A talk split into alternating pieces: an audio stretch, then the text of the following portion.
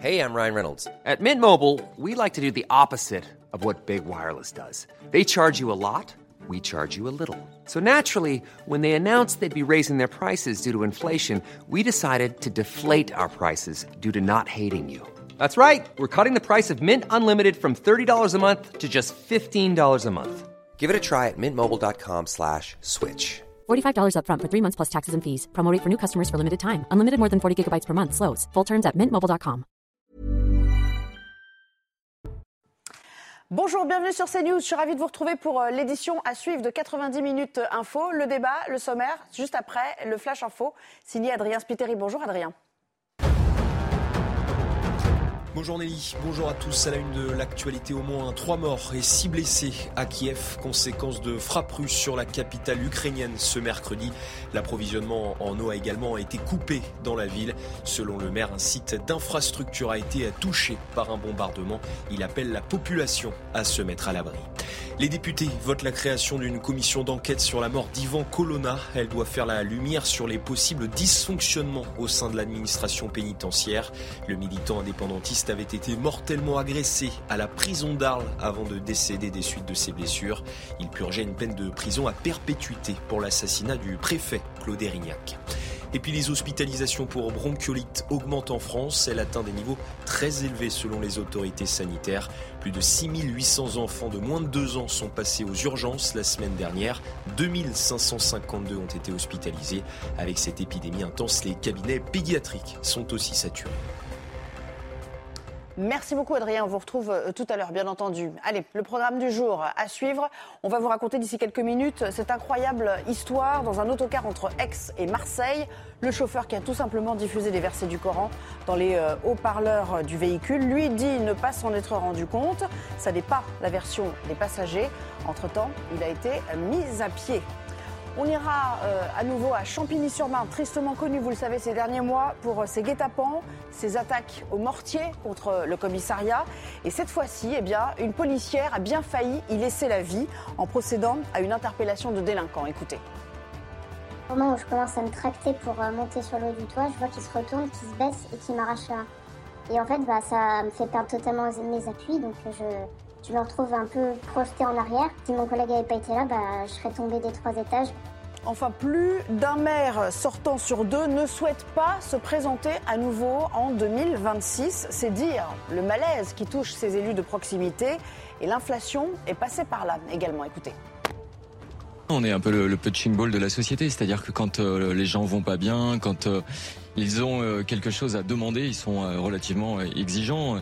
C'est tout de suite au maire que l'adresse se fait, et quand il y a une expression de, de violence, c'est à ceux qui incarnent l'autorité. Donc Allez, je suis ravie de retrouver Pierre Lelouch. Bonjour. Bonjour. Vous êtes en forme aujourd'hui? Super, et vous? Ouais, bah, J'imagine. Alors, ne croisez pas les bras, voyons. Non, non, je suis aussi en forme que Giroud, vous voyez. Bon, ah, ah, oui, ah, je ne vais pas vous demander si vous avez regardé le match. Euh, on va passer à votre voisin, Ludovic Toro. Bonjour. Bonjour. Je rappelle, ah bon, Pierre, on précise que vous êtes euh, ancien ministre, ancien député, évidemment.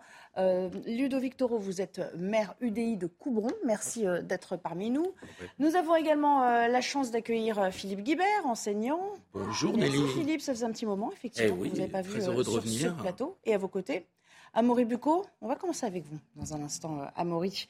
On va euh, s'interroger sur le comportement d'une élue de la République. Peut-elle se comporter comme ça? Dans l'affaire Mousbé, on y revient, hein. on vous en a beaucoup parlé hier de ce euh, délinquant étranger multirécidiviste finalement expulsé euh, mi-novembre. On sait aussi que Rachel Keke, désormais nouvellement élue, vous le savez, députée sous la bannière LFI, lui avait rendu visite dans un centre de, de, de rétention administrative et ça ne s'est pas passé tout à fait dans les règles de l'art. Regardez pour commencer cette vidéo et après on va la commenter avec vous, Amaury.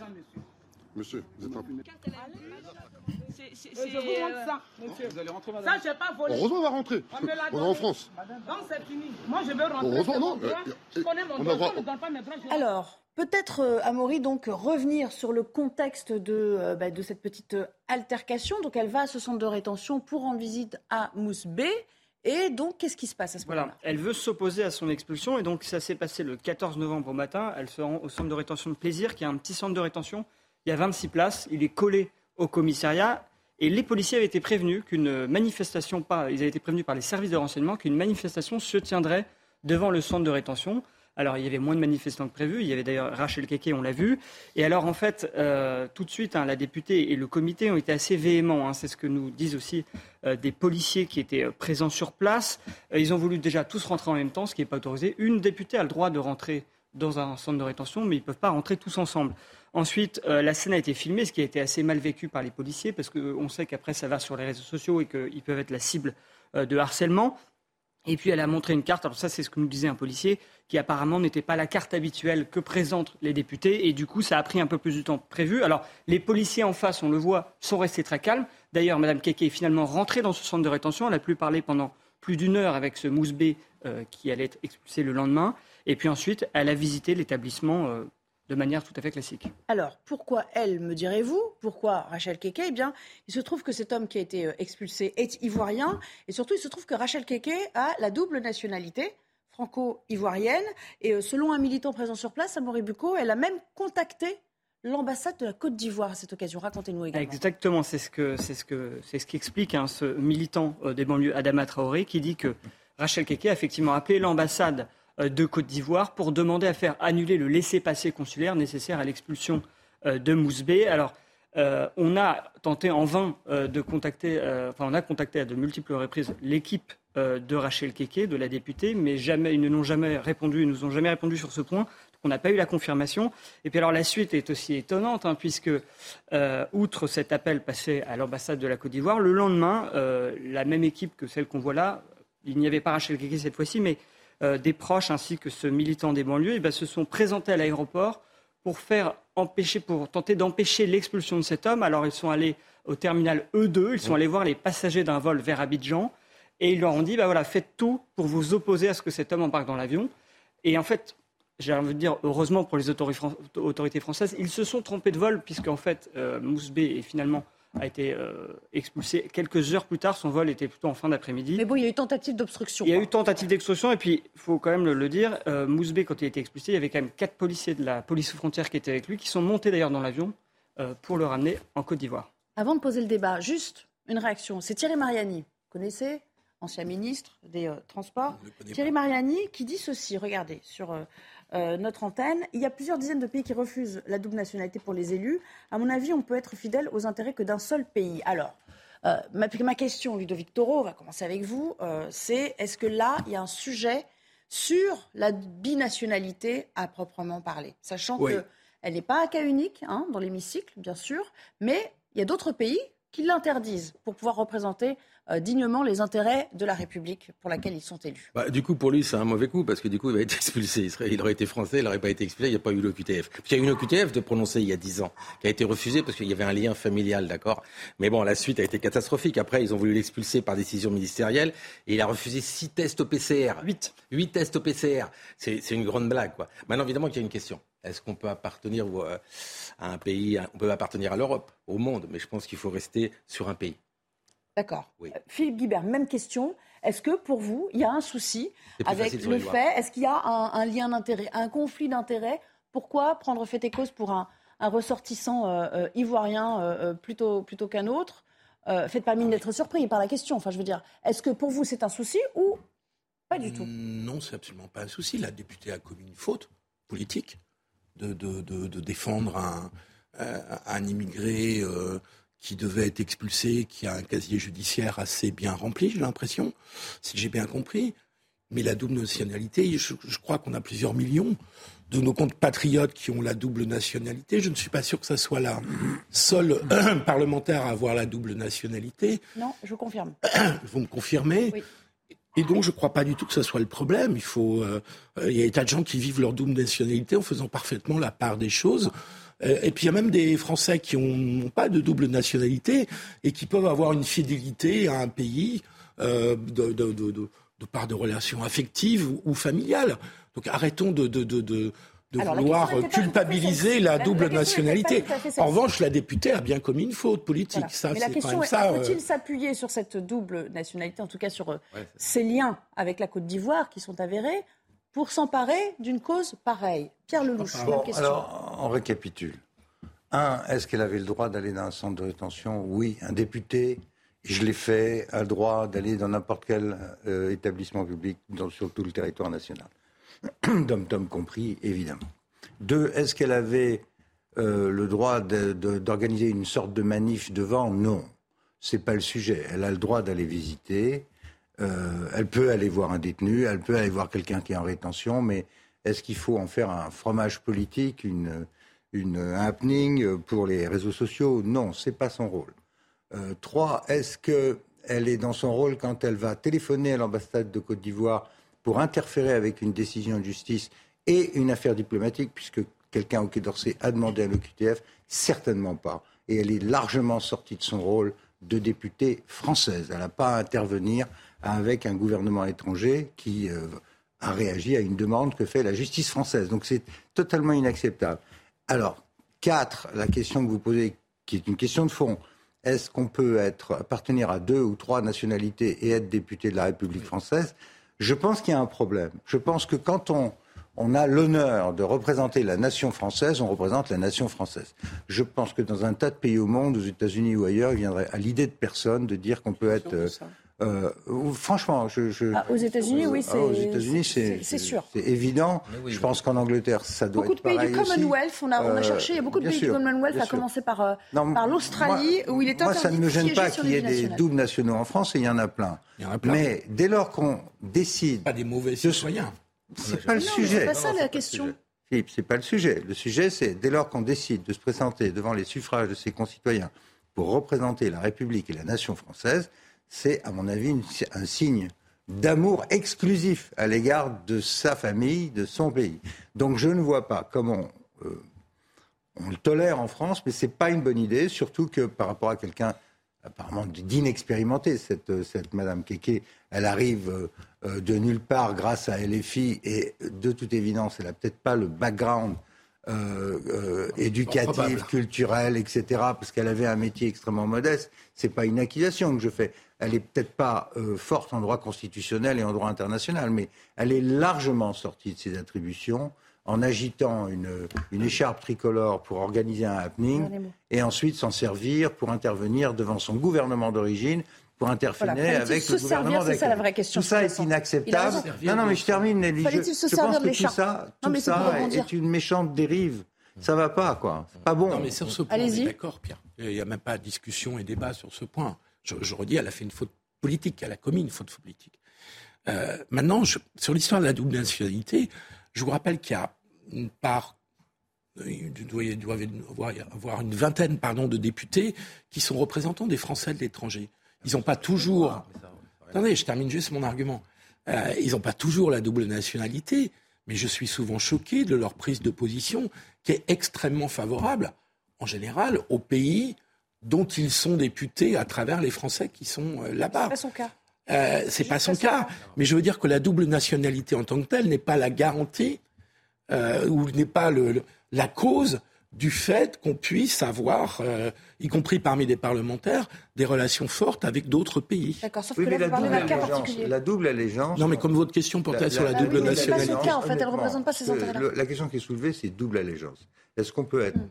Avoir une double allégeance quand on est un député de la République Ma Je te réponse est retourne non. les députés de, des Oui, mais je, à l'étranger. je- je vois très bien à qui vous faites allusion. C'est pas qu'une personne Et- à et laquelle c'est- je Et fais il y en a une que j'ai particulièrement combattue et qui est toujours députée comme moi. J'étais euh, député parce que j'ai pensé que c'était pas le rôle d'un député de se mettre comme avocat d'un pays étranger quand on siège à l'Assemblée. Allez, Ludovic Toro, vous avez peu entendu. Oui, une première chose, bien sûr, euh, c'est l'Assemblée nationale française. Si on a une double nationalité, forcément, on, peut pencher un jour là et un autre jour là. Donc là, il n'y a, pas photo, je suis tout à fait d'accord avec vous. Maintenant, attention, elle a fait une erreur, mais elle a quand même des gens autour d'elle. Vous savez bien que c'est tous des nouveaux et ils ont beaucoup de gens. Elle va défendre, c'est pas un bisounours, c'est pas un voleur de pommes. Et il a fait 8 ans de prison, condamné à 15 ans. Il a tout fait. Il a port d'armes, vente d'armes. Il a été classé comme terroriste. Enfin, il a tout eu. D'accord C'est le pire des pires sur son CV. Il n'y a pas photo. À la limite qu'elle va défendre quelqu'un pour un autre symbole, qu'est-ce que ce soit. Mais attention, là, c'est un criminel.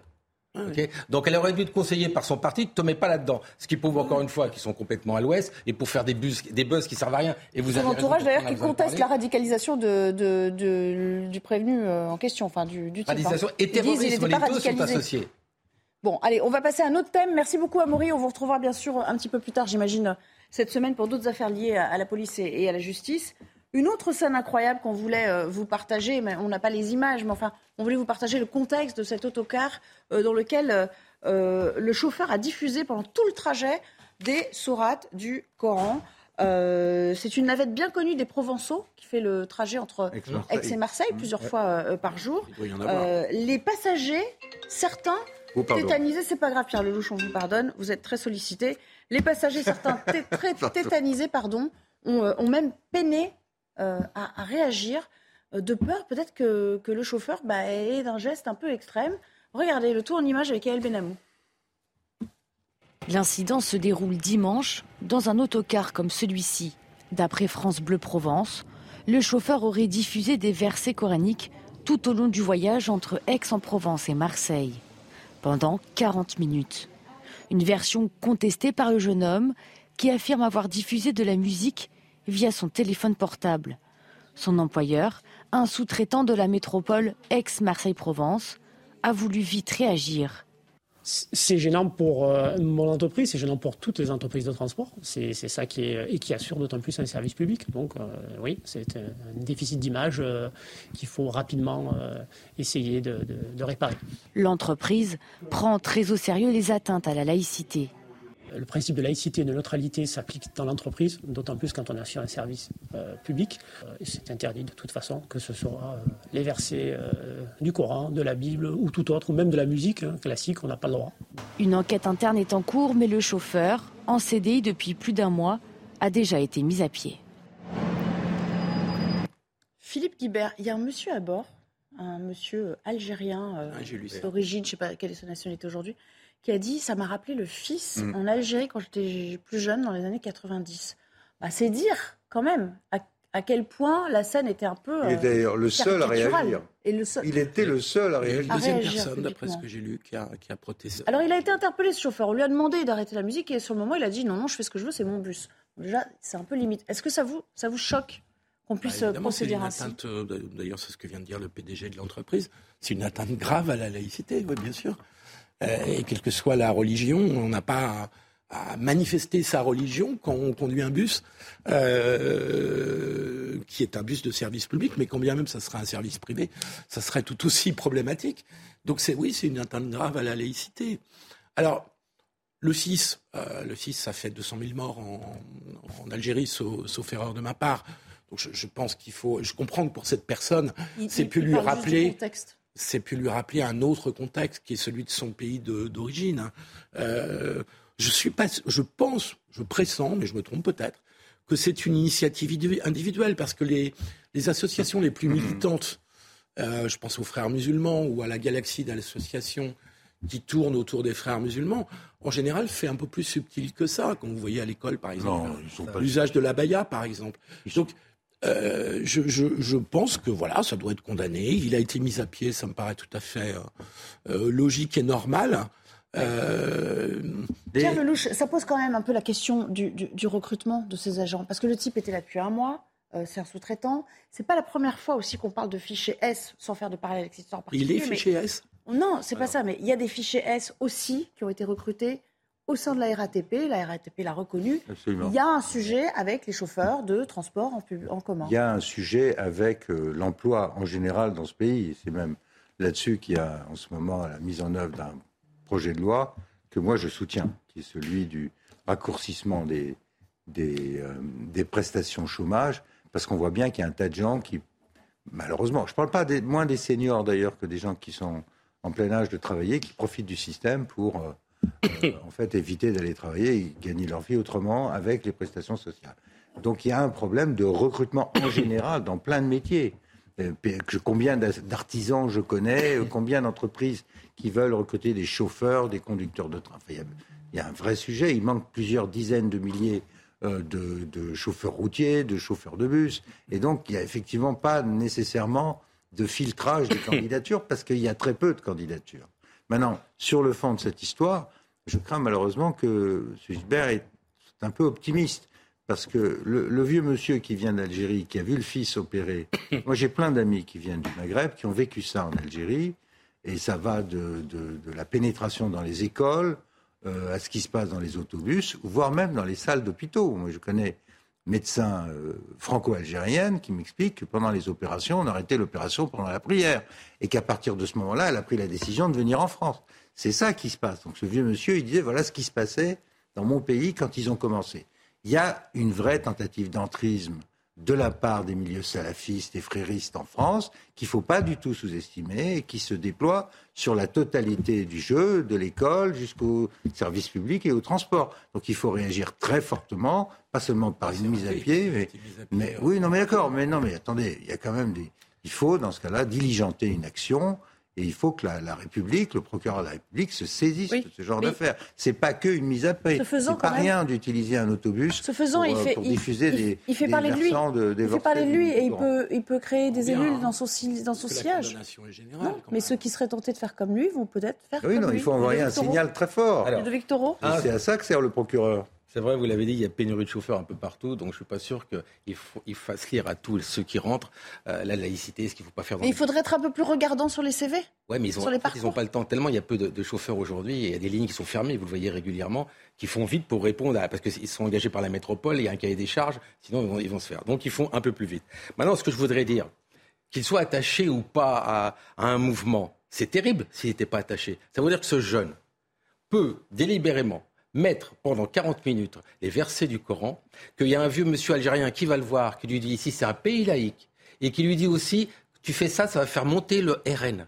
Il lui dit exactement ça. Il dit ça? Oui, il dit ça. Ça fait monter le RN. Et il a raison quelque part. Ah, c'est Parce que l'extérieur, on va voir ça. Pas forcément tort. Et là, non, mais il a raison. Ce, ce- ce vieux monsieur algérien a totalement raison. Mais la problématique aujourd'hui, il va être viré. Mais l'image est catastrophique.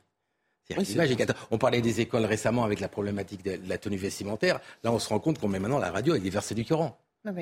Ça va même au-delà. peut- C'est-à-dire que les gens qui disent ne pas avoir réagi, Philippe Guibert, certains disent on avait peur que Oui, euh, oui, ça, ça peur, lui oui. donne des idées ou qu'ils nous prennent en otage de ce. Je, je suis d'accord avec vous sur tout ça. Je, je, je serais quand même un peu plus prudent sur un seul exemple, quoi. Parce que j'ai pas connaissance, sauf si vous me contredisez, euh, que les chauffeurs de bus euh, régulièrement euh, diffusent euh, des Non, musiques il y a- a religieuses. l'exemple de chauffeurs oui, qui mais- refusent de s'asseoir après une femme, qui refusent de Oui, serrer mais les ça, mains. c'était à la RATP il y a Oui, quelques mais il y a- années, et il me semble que là. Oui, oui. Pierre, On peut- on peut pas dire que c'est un seul pas- exemple. non, je trouve qu'il ne faut pas faire des généralisations comme ça, sans, euh, sauf si, si on a des éléments un peu précis, un peu statistiques à donner.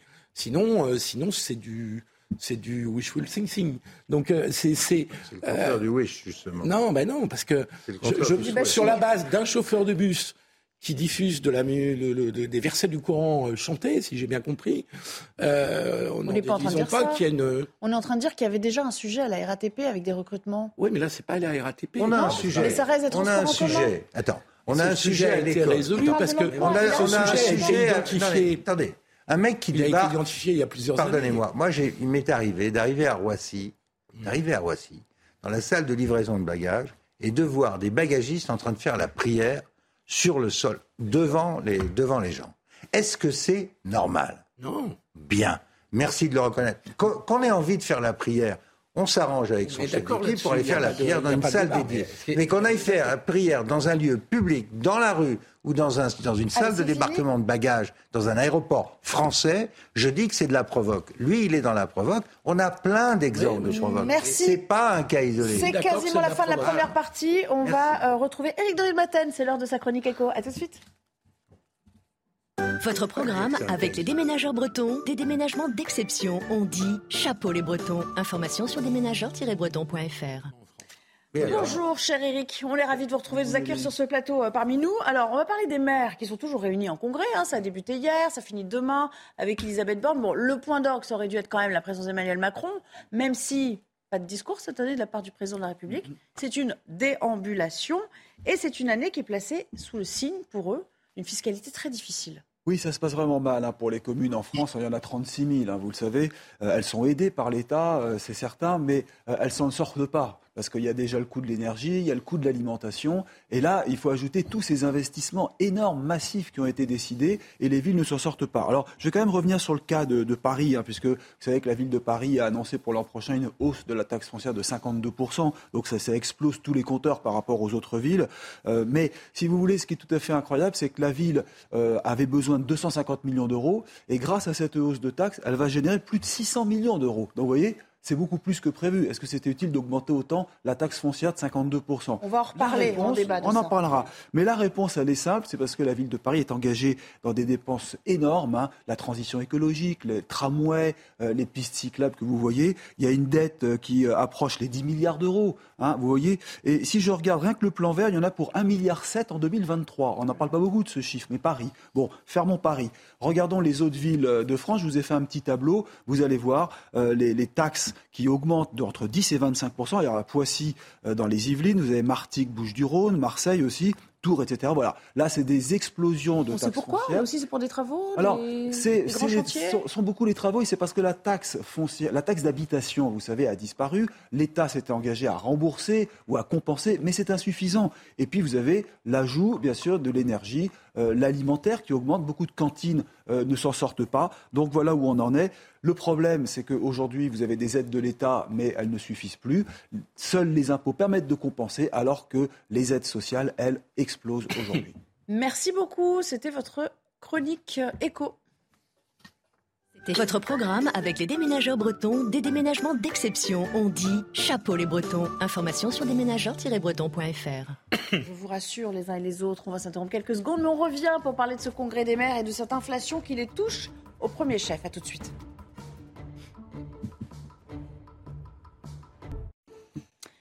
De retour avec vous pour la deuxième partie euh, de 90 minutes info. Le débat reprend juste après le JT assuré par euh, Simon Guillain aujourd'hui. Rebonjour Simon.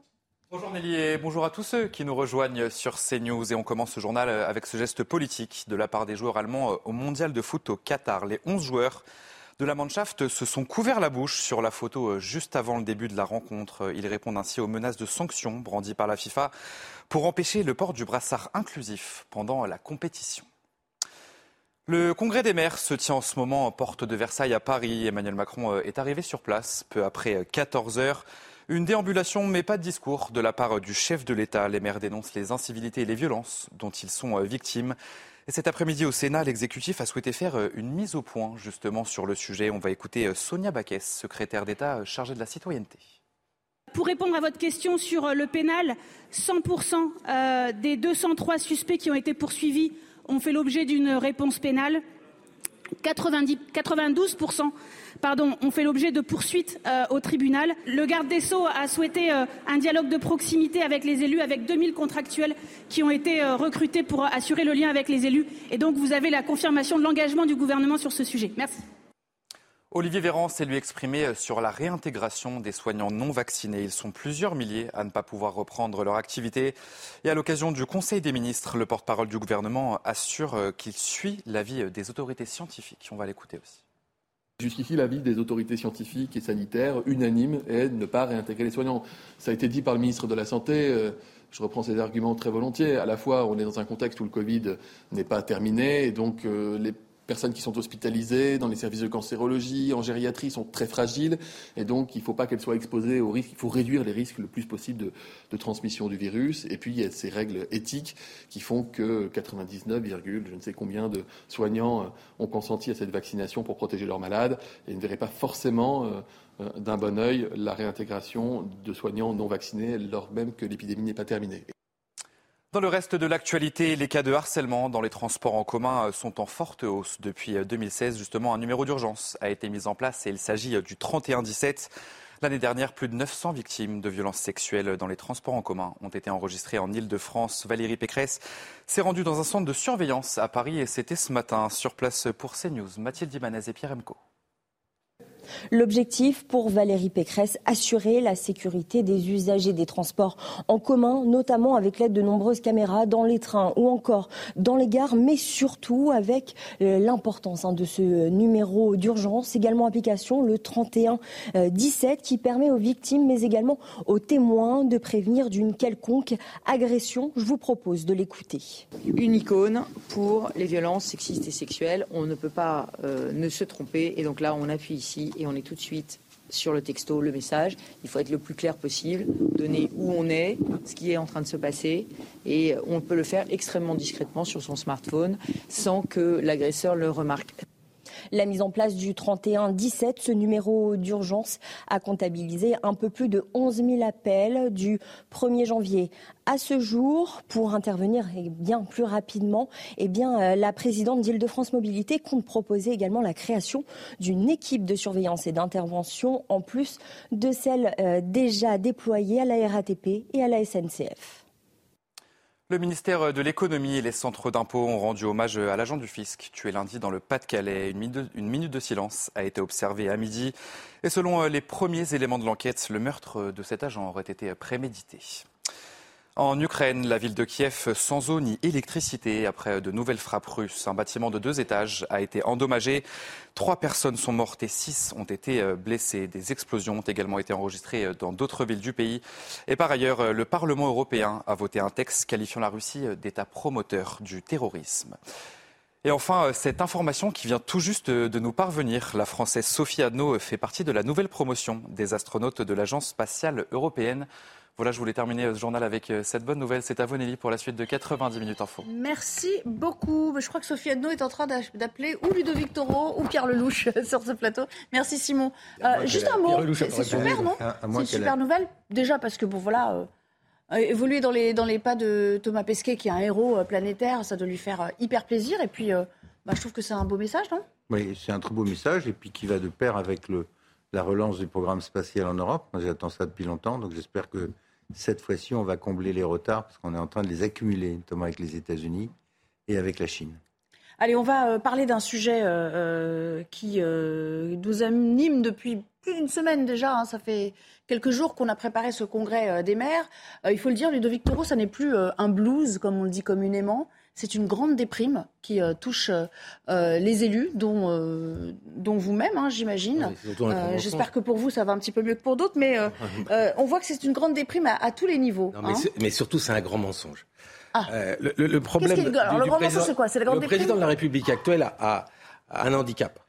Il n'a jamais été conseiller municipal, maire adjoint ou maire. Il ne sait pas comment ça marche une commune. Et quand vous n'êtes pas passé par là, vous ne pouvez pas comprendre.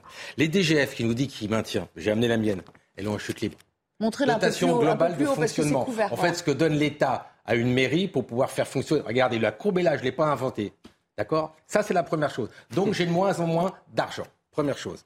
Deuxième chose, en effet, euh, j'ai payé, parce que je vois, en ce moment, on a une difficulté majeure, d'ailleurs, ça fera des budgets insincères, on pourra payer ni le gaz, ni l'électricité, ces trucs. Moi, j'ai payé 262 000 en 2021, j'ai doublé en 2022. 270 000, pourquoi? Pour l'électricité? Électricité et gaz. C'est une petite commune de Saint-Denis. Combien d'habitants? J'ai presque 100 000 habitants. D'accord. Donc, après, on projette. 2022, je double. Mais 2023, je passe à 2 millions. C'est-à-dire que je passe de 2021 à 260 à 2 millions. Comment on fait? Et je vous assure qu'aujourd'hui, on fait des économies infernales. Mais sur quoi? Sur les crèches? Sur la cantine Sur quoi? Vous avez une augmentation qui est là, qui de facto s'applique aussi aux cantines, à pratiquement plus 10% sur les premiers produits. On fait de la cantine bio, Alors, on fait tout ça. Dites-nous, qu'est-ce qu'il vous faudrait aujourd'hui? Ça veut dire qu'il faudrait que l'État joue le jeu, joue plus le jeu et vous accompagne Vous savez, la, collectivité la plus proche du citoyen, c'est le maire. Et ils vivent, les gens, d'abord dans leur ville avant de vivre autre part dans une région, dans un département. Si vous ne donnez pas les moyens à l'élu le plus proche, d'accord, et à qui on vote le plus en pourcentage d'ailleurs, les moyens justes de faire vivre sa ville. Et aujourd'hui, je n'ai plus les moyens. Je fais des choix aujourd'hui, mais cornéliens.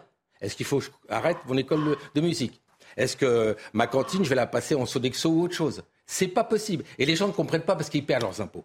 Et c'est pas une solution d'augmenter la taxe de 50%. Je pourrais le faire, mais on paye déjà nettement assez d'impôts. C'est quoi cette blague? On est le pays où on prend le plus. Si dans ma ville, je commence à augmenter de 50%, eh j'arriverai même pas parce que ma base fiscale est trop faible. Et du coup, les gens partiront autre part. Alors, évidemment, vous n'êtes pas le seul à le dire. Euh, on a bien compris que ça n'allait pas très fort. Écoutons le témoignage du maire de Châteauroux, une ville un peu plus grande que la vôtre.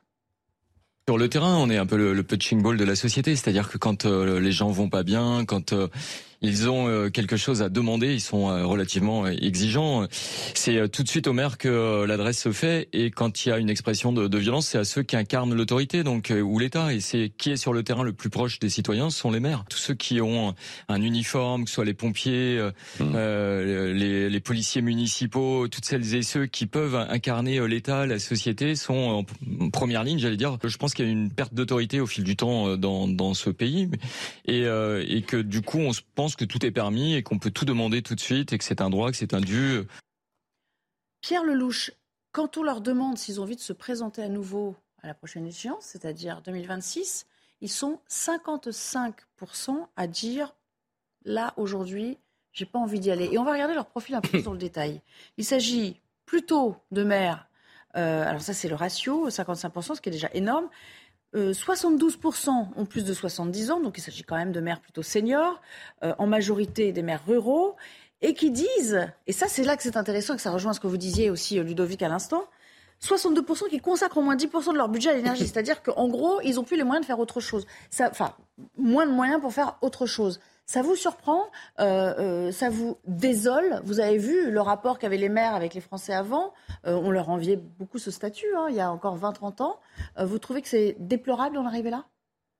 Bah, c'est le signe d'une grande maladie de notre, de notre pays, d'un déclassement général. Beaucoup de gens, enfin, moi j'ai été conseiller municipal, conseiller de Paris, j'ai vu de près la réalité du terrain. C'est très difficile d'être maire aujourd'hui, très difficile.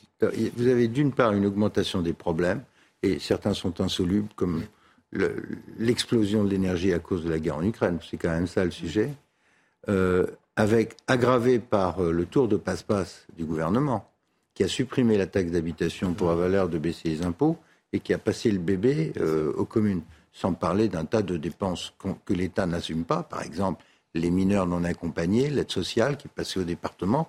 Donc moi, dit l'État, j'augmente pas les impôts, c'est la ligne de M. Macron. En fait, ils explosent au niveau territorial, on les retrouve, le, le contribuable les retrouve dans sa feuille euh, d'impôts locaux. Ce qui est une escroquerie intellectuelle totale, puisque au final, on paye deux fois l'impôt. Vous avez le prélèvement sur vos revenus, et puis après, vous avez les taxes qui tombent, et, elles sont extrêmement lourdes. Il suffit d'avoir un appartement à Paris pour le savoir. Quand il va y avoir plus 52%, les gens vont en prendre plein la tête.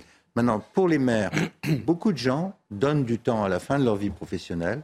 Il s'agit souvent de jeunes retraités qui acceptent de prendre le, le job où ils ne sont pas payés. Les petites communes, c'est quelques centaines d'euros par mois. hein, attention. Quoi. On ne fait pas une carrière, on ne fait pas d'argent avec ce métier-là. Par contre, on est corvéable à merci 7 jours sur 7. Les gens vous demandent tout et n'importe quoi, et ça peut aller de la crotte du chat à des choses plus graves, mais c'est sans arrêt corvéable, avec des risques pénaux, des, questions économiques insurmontables comme celle-là, parce qu'il n'y a juste pas d'argent. Alors on va couper les investissements, mais les investissements, c'est la vie quotidienne des gens. Donc euh, je comprends que 55%, je, je m'attendais même à ce que ce soit plus de gens qui disent, moi je rends mon tablier, Euh, débrouillez-vous sans moi. Philippe Guibert, est-ce que finalement l'avenir et le côté euh, salvateur de la chose, parce qu'il risque, on le voit bien hein, avec ce chiffre, euh, ce pourcentage, d'y avoir moins de candidats au voyage à l'avenir, l'avenir c'est l'intercommunalité, c'est-à-dire les communautés de communes. Ça fait 30 Ça marche pas? qu'on dit ça. Non. Moi, Vous vous dites ça marche pas. travaillé. Ouais. Je- J'ai beaucoup travaillé c'est pendant 20 ans, 25 ans dans des, avec ou dans des collectivités locales. Et ces discussions sur l'intercommunalité, sur les problèmes budgétaires, ils existent depuis une, une bonne grosse quinzaine d'années, mais ils ne font que s'accentuer. Pour les raisons que vous avez dites, monsieur, d'ailleurs, euh, que vous avez déjà dit. Euh, l'intercommunalité, oui, bien sûr qu'il faut de l'intercommunalité, mais ce n'est pas une réponse à tous les problèmes hein, euh, de la décentralisation. Avec ce jeu de, de, de, de passe-passe entre Bercy et puis les collectivités locales, où l'État essaye de faire des économies, pour le dire grossièrement, euh, via les, en, re- en refilant le bébé aux collectivités locales, dont il faut rappeler, on ne l'a pas assez en tête, c'est qu'à la grande différence de l'État, les collectivités locales sont obligées d'avoir un budget de fonctionnant- fonctionnement à l'équilibre. Ce n'est pas le cas de l'État. L'État, euh, quand il fait du quoi qu'il en coûte, il peut nous payer les salaires des profs et le remboursement de nos médicaments. Jusqu'à ce que le FMI signe Oui, la, fin de la récré. Euh, C'est en train en de se empruntant. passer. Les collectivités locales n'ont pas le droit de faire ça. Elles ne peuvent emprunter que pour de l'investissement. Et C'est hyper important et de l'avoir en pourtant, tête. quand vous hein. écoutez, parce qu'on en reçoit hein, régulièrement des membres de l'exécutif, de la majorité, quand vous les écoutez, leur discours sur la taxe d'habitation, c'est de dire on a compensé à l'euro près. Alors moi, j'aimerais avoir le, le, le- le vrai du faux dans cette histoire, parce qu'on n'a pas Attendez, l'impression que ce soit le cas quand Moi, on je vous laisse, quand ils vont revenir, vous leur donnez ça, ils peuvent m'appeler, il y a tout qui est marqué. Donc je vais vous le laisser. Il faut arrêter de mentir. Sinon, ça veut dire que tous les maires sont des menteurs. C'est-à-dire tous les maires qui vont être là aujourd'hui racontent que des bobards. Sauf que la problématique, si ça bouge pas, le prochain budget 2023, nous, dans les communes, il sera insincère. Parce que je ne pourrai pas incorporer ça. Donc j'ai déjà prévenu, j'ai écrit au président qui répond jamais. C'est la première fois d'ailleurs que je vois un mandat où un président et ses ministres ne répondent pas. D'habitude, ils répondent aux maires. Moi, ils m'ont pas jamais répondu. D'accord? Donc, ce que je veux vous dire aujourd'hui, Pas d'ancrage locaux. Pardon? Parce qu'ils n'ont pas d'ancrage Mais c'est ce que, locaux. mais c'est, ce que j'avais dit initialement. Ils n'ont pas de rapport avec l'élu local. Mais moi, j'ai écrit que je ne pourrais pas payer. Je peux pas. C'est impossible. De passer, de faire multiplier par 10, de 100 000 à 1 million ou de, ou de 100, ou plus. C'est pas possible. Je ne pourrais pas payer. Je ne trouverais pas l'argent. Donc, moralité, qu'est-ce qu'on fait? Est-ce qu'on fait comme l'État? Mais quelque part, eux trouvent l'argent. Mais moi, mairie, j'ai demandé des crédits de 80 000 euros aux banques. Ils me les donnent pas parce que j'ai une dotation clair. trop faible. C'est clair. Donc, c'est ça la Je problématique. peux ajouter un tout petit point très court. Oui, très rapidement, si, euh, possible. euh, sous votre contrôle d'ailleurs. Je pense que les petites collectivités sont de loin les plus touchées par ce que vous décrivez. Et d'ailleurs, si vous êtes maire d'une ville de 5000 habitants ou d'un peu moins, vous êtes en plein dedans. Parce que les conseils régionaux dont on parle moins, euh, eux, regorgent d'argent. hein. enfin, regorgent d'argent. En tout cas, ne, sont, ne rencontrent pas du tout les problèmes que vous êtes en train d'évoquer. Sauf que les maires, les villes comme la vôtre, euh, vous gérez le quotidien. Et donc, ça peut avoir des conséquences immédiates sur les citoyens, sur des choses très importantes. Deux secondes. En effet, moi, je suis une ville de Seine-Saint-Denis, une des plus petites, soit 80% d'espaces verts. Je ne reçois pas un centime pour l'environnement des espaces verts. Par contre, je prends une claque pour la loi SRU. Tout ça pour dire qu'il n'y a pas un centime de donné au maire pour l'écologie et pour l'environnement. Voilà. J'aimerais revenir sur un aspect que j'ai évoqué d'ailleurs au début, hein, quand on a commencé à traiter de ce thème, la présence d'Emmanuel Macron, quoique furtive. Ouais, il déambule, certes, présence. à ce Non, congrès. mais là, Il n'a pas prononcé de discours, mais regarde cette séquence, il a quand même évoqué la question de l'énergie tout à l'heure. Une très grande difficulté. On est, enfin, moi j'ai une ville de 40 000 habitants en Seine-Saint-Denis, et sur marne euh, on n'arrive pas à boucler les budgets. On est vraiment euh, pris à la gorge. euh, Et c'est là, les- vous avez regardé avec le préfet sur la base de ce qui est proposé par le Oui, avec l'amortisseur. Oui. En fait, on a la L'amortisseur et puis le, le, le et le filet. de filet. Oui, absolument. Les On- deux. On, a les deux, mais en fait, l'amortisseur permet de- de- d'atténuer un peu Oui. le, le prix. Mais on passe de 65 euros nous, à, 180. à- voilà, enfin bien plus même. euh, en fait, le prix qui nous avait été proposé, c'était 2068 euros. C'était délirant. Donc fois délirant. 32. Et, et on a vraiment besoin Mais là, vous allez que- passer de 65 à 180, je pense. comme ça. Ça aurait pu être vous, en fait, la question. Non, mais il m'a appelé. Est-ce que tu peux être là? J'ai dit, je peux pas, je suis à CNews. Zartos, je le connais par cœur. Il prend 5 millions d'augmentation en gaz et électricité. Comment il fait? Comment ils vont faire? Là, il faut qu'ils répondent. hein. Sinon, c'est la fin des mairies. Je vous le dis tout de suite. Ou alors on les met en prison parce qu'on fait. Après, si on fait un budget insincère, c'est l'État qui reprend le dessus. Absolument. Vous êtes D'accord. mis sous tutelle. Tandis que là, on voit les images en direct de, euh, du euh, euh, congrès des maires de France qui se, tient porte de Versailles. Pierre, j'aimerais votre analyse sur euh, ce lien. Est-ce qu'il est rompu, ce lien entre Emmanuel Macron et les maires aujourd'hui? Déjà que ça avait mal commencé sous le premier quinquennat. Est-ce que là, les choses se sont un peu améliorées ou, ou désormais, le fait aussi qu'il ne prononce pas de discours, c'est quand même le signe d'un- d'une rupture de confiance sévère? Euh, c'est sans précédent. euh, hein, dans l'histoire de l'AMF, euh, il y, a- toujours un contact entre, les maires et le président de la République. Là, on, voit bien qu'il ne sait plus quoi leur dire. Quoi. Mettez-vous à sa place. Moi. La France a décidé huit paquets de sanctions contre la Russie. hein. je me souviens encore de Bruno Le Maire disant Je vais déclarer une guerre économique totale à la Russie. Fort bien. Sur le plan moral, ça ne se discute pas. Après, il y a des conséquences économiques. Quand le président de la République est interrogé à la télévision l'autre jour, il dit Mais ça, l'augmentation des coûts de l'énergie, c'est pas moi, c'est Poutine. Alors, il faut être sérieux. Si je militarise les, les transferts financiers à la Russie, si je bloque les finances de la Banque centrale russe, on va attendre à ce que Poutine me continue à me donner du gaz? Naturellement pas. Il y a une on est, non, mais forcément. je- non, il y a tout ça. Non, mais il y a un contexte, Philippe. Quand on est dans une situation de guerre, on a donc une explosion x 15 des prix de l'énergie qui se répercute sur les gens, sur les entreprises, sur les collectivités. Bien. Si Après, après, il y a ce que peut faire. Non, mais attendez, il y a- il y, a ce que peut faire l'État. L'État a sorti 100 milliards. Et vous avez le FMI qui dit vous pouvez plus continuer, sinon la, la dette française va être attaquée. Donc là, il peut, il a rien à dire au maire. Mais nous payons les conséquences d'une politique. Il faut quand même savoir ce que l'on fait quand on est président de la République. Bon, il faut qu'on on- on avance un tout petit peu. Juste une phrase. Vous avez dit le lien est rompu. Il n'a jamais existé. D'accord. Il n'est pas rompu. Sauf Allez, au moment Philippe. des Gilets jaunes où il a voulu faire de la communication avec des grands messes devant les maires. On va avancer un petit et peu sur les autres thèmes. Il y a un autre thème qu'on aimerait vous soumettre avant la fin de cette deuxième partie. Euh, vous avez sans doute entendu parler de cette policière qui tentait d'interpeller un trafiquant de drogue euh, à Champigny-sur-Marne. Euh, elle s'est réfugiée parce qu'il y a eu beaucoup d'adversité de la part de sa famille. hein. vous allez voir dans ce reportage sur le toit d'un immeuble euh, et il a à ce moment-là tenté de la faire basculer dans le vide. Alors elle s'en est sortie, euh, mais ses conséquences, euh, les conséquences de cette chute auraient pu être dramatiques. Regardez le tout résumé par Sophia Dolé avec Sandra Buisson. Alors qu'elle patrouille avec un collègue dans ce quartier de Champigny-sur-Marne, la policière de 26 ans que nous appellerons Julie repère un jeune homme déjà condamné pour trafic de stupéfiants. À leur arrivée, il prend immédiatement la fuite et tente de se réfugier dans l'appartement familial au troisième étage d'un immeuble.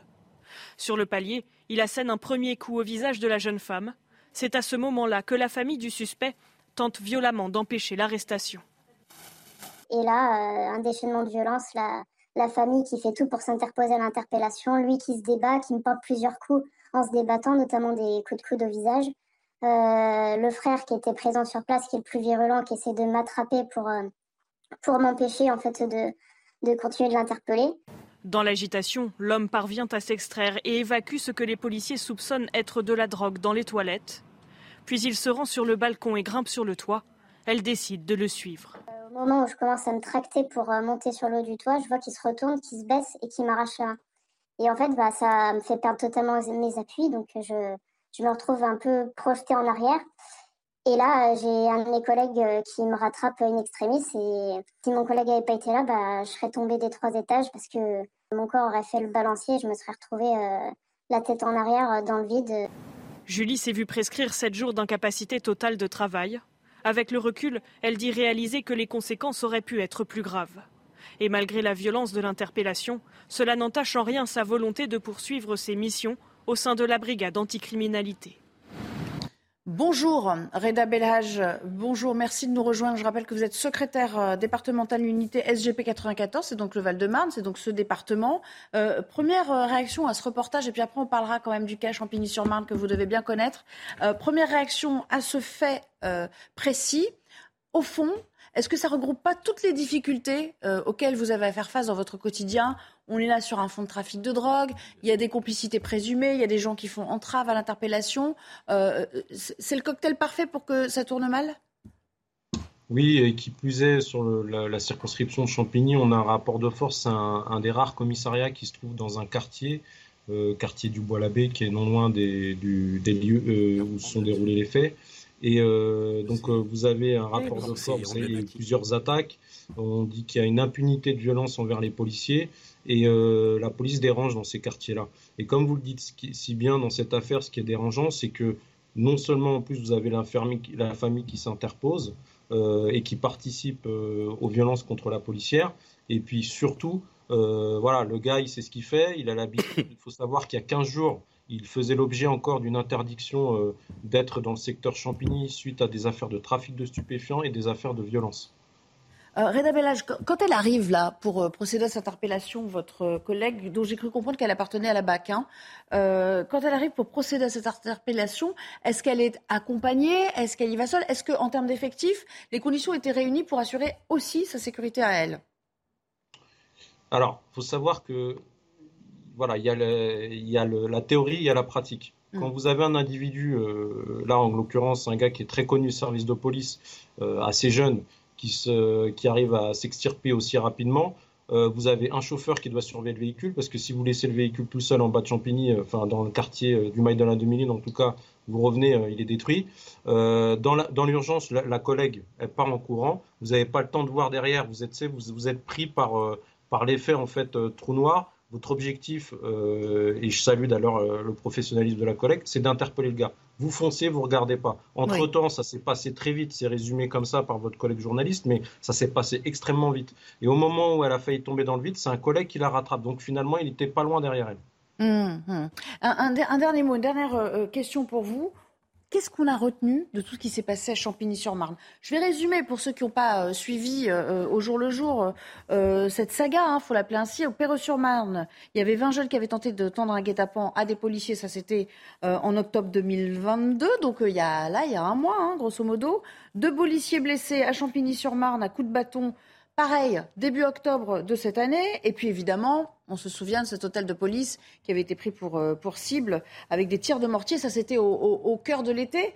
Est-ce qu'on a tiré les leçons de euh, visiblement ce qui constitue une cible pour les délinquants dans cette, euh, dans cette localité? Et est-ce que vous avez des effectifs supplémentaires? Alors non, je peux vous garantir qu'on n'a pas d'effectifs supplémentaires. Historiquement parlant, euh, depuis l'arrivée du nouveau directeur territorial, c'est la première fois sur le Val-de-Marne. Moi, ça fait 25 ans que je suis sur Val-de-Marne que je vois qu'on a deux sorties d'école sans effectifs pour tout le département. Il faut savoir la particularité de Champigny, c'est que c'est censé être, je dis bien censé être, un quartier de reconquête républicaine. Et on a déjà signalé à plusieurs reprises que la brigade territoriale de contact, euh, l'effectif avait diminué. Cet été, les collègues étaient obligés de renforcer les le service général. Donc nous, au niveau des moyens, au niveau de l'emploi des effectifs et du nombre d'effectifs, il est complètement insuffisant. il faut savoir une autre chose, sans vouloir faire de politique politicienne, il y a quelques mois, j'avais fait un communiqué. Il faut savoir que le paysage politique des députés, parce que nous, on a été à la rencontre des anciens députés, le paysage actuel, il a changé. Vous avez des députés sur notre département qui tiennent euh, des propos euh, du type euh, la police tue, la police tue nos contrôle et tue nos enfants. Et le problème, c'est que ces déclarations-là, eh ben, elles mettent en confiance les individus et plus ça va, plus on nous attaque. Il faut savoir qu'il y a encore il y a trois jours, même si c'est pas Champigny, vous avez Vitry-sur-Seine, vous avez un appel en cours qui, a fait l'objet, euh, le commissariat de Vitry-sur-Seine qui a fait un objet de, plusieurs attaques cet été. Le procès d'appel est en cours et ça fait quatre jours, trois quatre jours que les collègues de Vitry au commissariat se font attaquer, enfin se prennent des mortiers au niveau du poste de police. Merci, merci beaucoup, euh, euh, Monsieur Bellage, d'avoir répondu à la question. Euh, je suis sûr que cette dernière réponse va beaucoup faire réagir sur notre plateau. Merci en tout cas pour votre témoignage. bon, il ne veut pas les citer, mais il parle des députés NUPS, j'imagine, LFI en particulier, sur cette circo. Je pense que Champigny-sur-Marne est un carrefour de la drogue et du trafic de drogue, et que ce que nous, les policiers là, sont en première ligne, mais on est sur la pente de devenir, à 5 ou à 10 ans, ou peut-être moins, un narco-État, si on laisse ces mafias se développer. C'est ça la réalité. Là, ce sont les policiers, pour l'instant, qui sont les premières victimes de cette lutte pour le contrôle du territoire. je crains qu'ils soient les premiers, mais pas les derniers. Oui, très, très rapidement. Première chose, euh, je rappelle quand même que maintenant, il y a la police municipale qui a la charge totale des communes et qu'on n'a pas un euro en plus pour gérer la sécurité de nos habitants. Euh, deuxième chose, euh, cette policière qui a manqué de mourir, elle a eu une ITT seulement de 7 jours.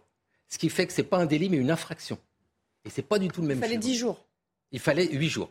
8 jours, À partir de 8, elle a eu 7. C'est-à-dire que le médecin qui l'a reçu a pensé qu'il fallait seulement l'arrêter 7 jours. Je pense que pour un acte, vous avez une tentative de meurtre. ça ne peut pas rester en infraction et passer en délit. Et Pierre ça, Lelouch, en guise de conclusion. M. Taureau a complètement raison. La question que je me pose, c'est qu'est-ce qui est arrivé à ce trafiquant et à sa famille après avoir tenté d'assassiner un policier? Laquelle policier est obligé de masquer sa voix? C'est la police qui a peur. Euh, c'est tout ça devient, moi je le redis parce que je le dis souvent ici, extrêmement grave. Et euh, Philippe a raison, on est en train de devenir petit à petit, de glisser dans... Vers les narco bah, Bien sûr. S'il n'y a pas les moyens de police suffisants et une répression très forte au niveau de la justice, un parquet spécial et une police dédiée aux problèmes de drogue, on, va déraper. On y va tout droit. Là, on y va tout droit. Allez, on s'interrompt à nouveau. J'ai beaucoup de, comment dire, j'ai beaucoup de peine et d'estime pour ces policiers. C'est très difficile ce qu'ils ont à vivre. On marque une deuxième pause et puis on parlera de, bah, il faut bien l'appeler ainsi, cette sale journée quand même pour Anne Hidalgo. Ça a assez mal commencé ce matin parce que Gabriel Attal a parlé d'un système, d'un montage de Ponzi. On reviendra d'ailleurs à ce que ça signifie tout à l'heure. C'est une escroquerie. Hein. Elle va porter plainte parce qu'il critique sa hausse de la taxe. Et puis, euh, il y a un projet qui lui tenait à cœur, euh, végétalisé au cœur de Paris, qui a été retoqué. Là aussi, je vous demanderai votre avis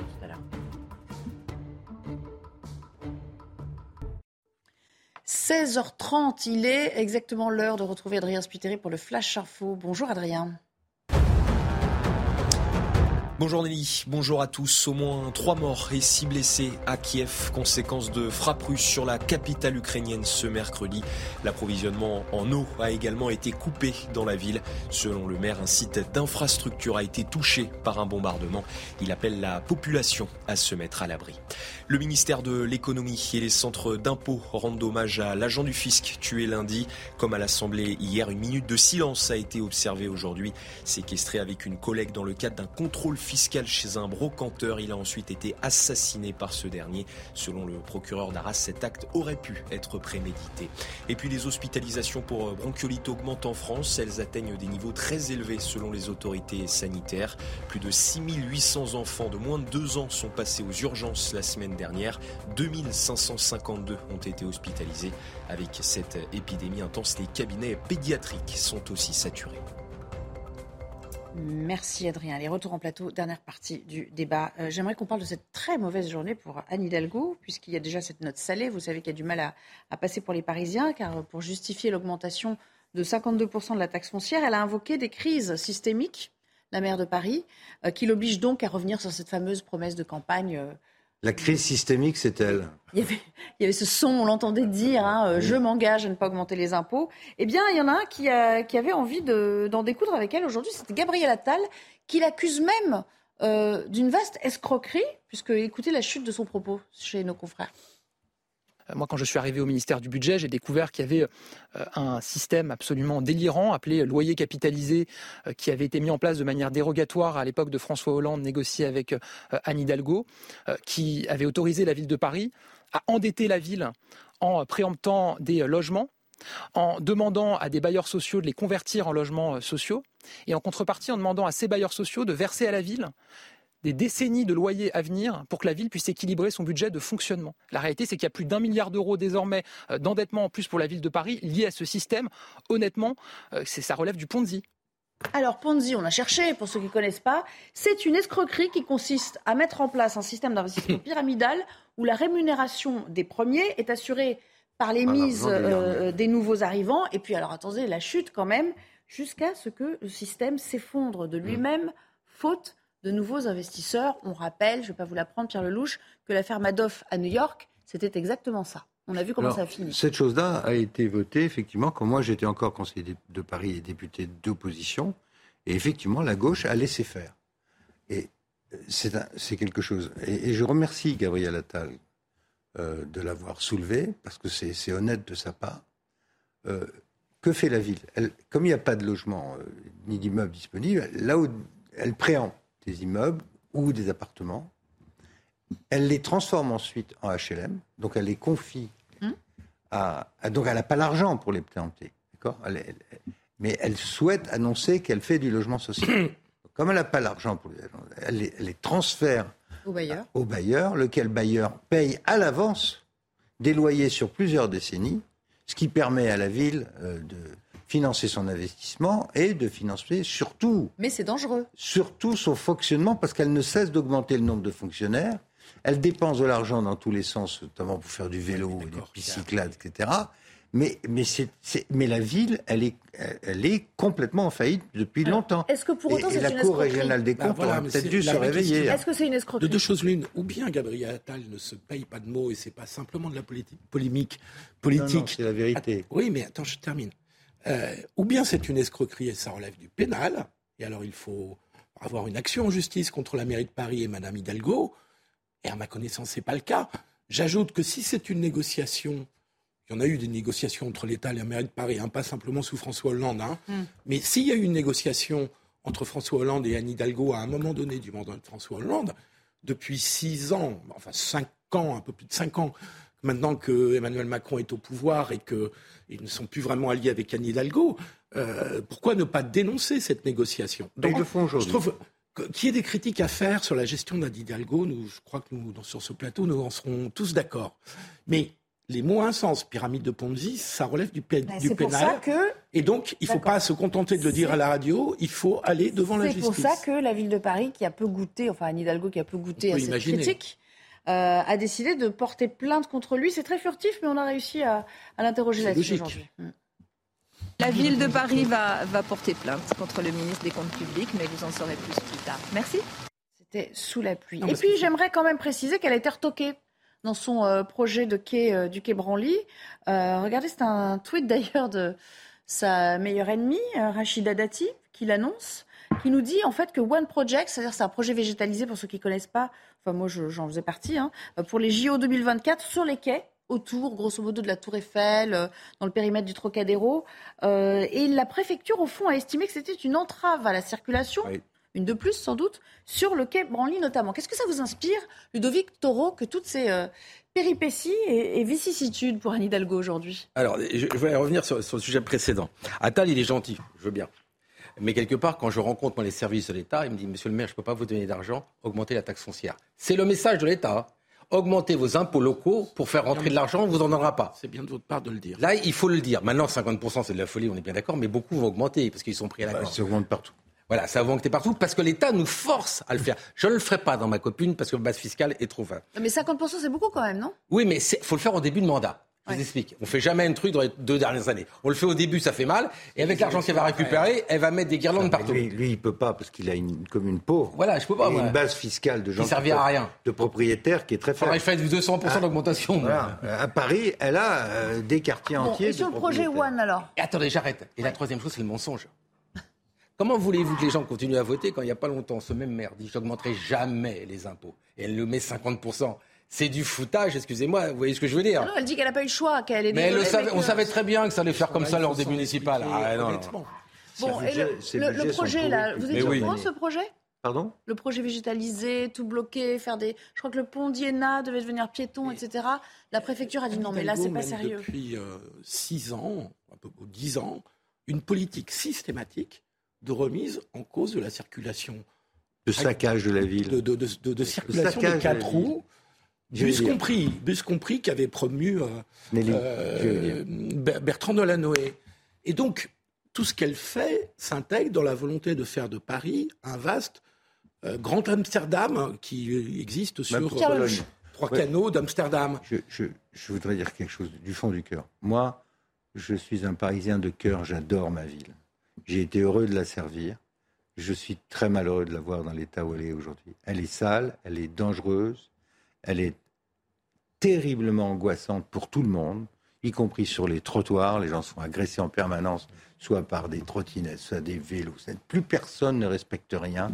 Et ce foutoir, c'est elle qui en est la responsable parce qu'elle est, c'est une idéologue. Avec son équipe et les Verts, ils ont massacré cette ville. Ce sera le ça, mot de la fin sur ça, ce débat et sur le fond, bien, hein, quand même. sur le fond Toujours, hein. des discussions. Allez, on va pas remettre, s'il vous plaît, une pièce dans la machine. J'aimerais juste vous soumettre une, une image. C'est une nouvelle polémique, peut-être une, une de plus, ai-je envie de dire, au, au- au Qatar lors du match euh, Allemagne-Japon. Vous voyez les joueurs allemands. Euh, juste après l'hymne, au moment de la photo d'avant-match, eh ben, ils se sont couverts la bouche en signe de protestation euh, parce qu'ils se sont envie vus interdire le, port envie d'un de couvrir brassard. la mienne devant certaines décisions des tribunaux de commerce qui sont en train de taper la, la liberté de la presse dans notre pays.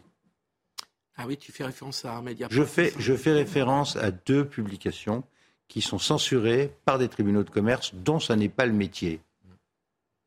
Alors, Voilà. euh, on va faire attention aussi euh, euh, à ça. Euh, ce brassard LGBT, euh, le maillot des Belges avec euh, l'inscription Love qui a été retoqué, ça commence à faire beaucoup. Enfin, en même temps, ils avaient prévenu les Qataris. hein. Oui, c'est-à-dire qu'Emmanuel Macron nous a dit qu'il fallait pas mélanger le football avec la politique. J'ai entendu ça hein, pour mettre fin à toute polémique. Je constate que ce sont des équipes de foot et des joueurs de foot eux-mêmes qui prennent des positions de nature politique. Alors, certes, dans certains cas, chacun en pense qu'il veut de, la- de- de- de ce qu'ont fait les joueurs allemands. Mais les joueurs iraniens qui ne chantent pas le- le- le- le- le- l'hymne, excusez-moi, de leur pays, parce qu'on est en pleine répression d'une révolte populaire, c'est un geste politique extrêmement fort. Et donc, on voit bien qu'une Coupe du Monde est aussi. on- plus on veut rejeter la politique, plus finalement. Quoi qu'on en elle- dise, le sport, Elle revient par la le fenêtre. sport, hein. c'est politique. Mais, quel, est le quel est le premier qui a bougé pour que Mbappé reste à Paris? C'est une grande blague, c'est pas de la politique? Faut arrêter de se foutre du monde. Bien sûr que le sport est de la politique à Là, ce c'est niveau. plus exactement de la communication. Mais le Qatar Oui. fait la Coupe du Monde pour faire quoi, si ce n'est de la politique et Mais placer bien sûr. son Le Qatar a visée de soft cas, il a à donné, travers la non, Coupe du Monde. il a donné l'occasion à un ancien ministre de droite de, défendre des publications de gauche au nom de la liberté de la presse. C'est bien, je, je te salue. Merci à tous les trois Merci de nous aux avoir Anglais et aux Allemands. Il faut le dire, tu as raison. Merci aux Anglais et aux Allemands. Merci Philippe Guibert, Merci à vous, Nelly. l'homme qui ne s'arrête jamais. C'est bien. Et là, je vais être obligé On de va continuer. Non, mais il y a le générique qui va partir, je vous rassure, dans un instant. Et c'est euh, Laurence Ferrari, merci à tous les trois. Merci. Il va vous retrouver tout à l'heure pour le début de Punchline. Euh, Laurence qui reçoit ce soir Marine Le Pen. C'est son euh, invité euh, politique de la soirée sur CNews et sur Europe 1 euh, concomitamment. Bonne soirée. Retrouvez tous nos programmes et plus sur cnews.fr.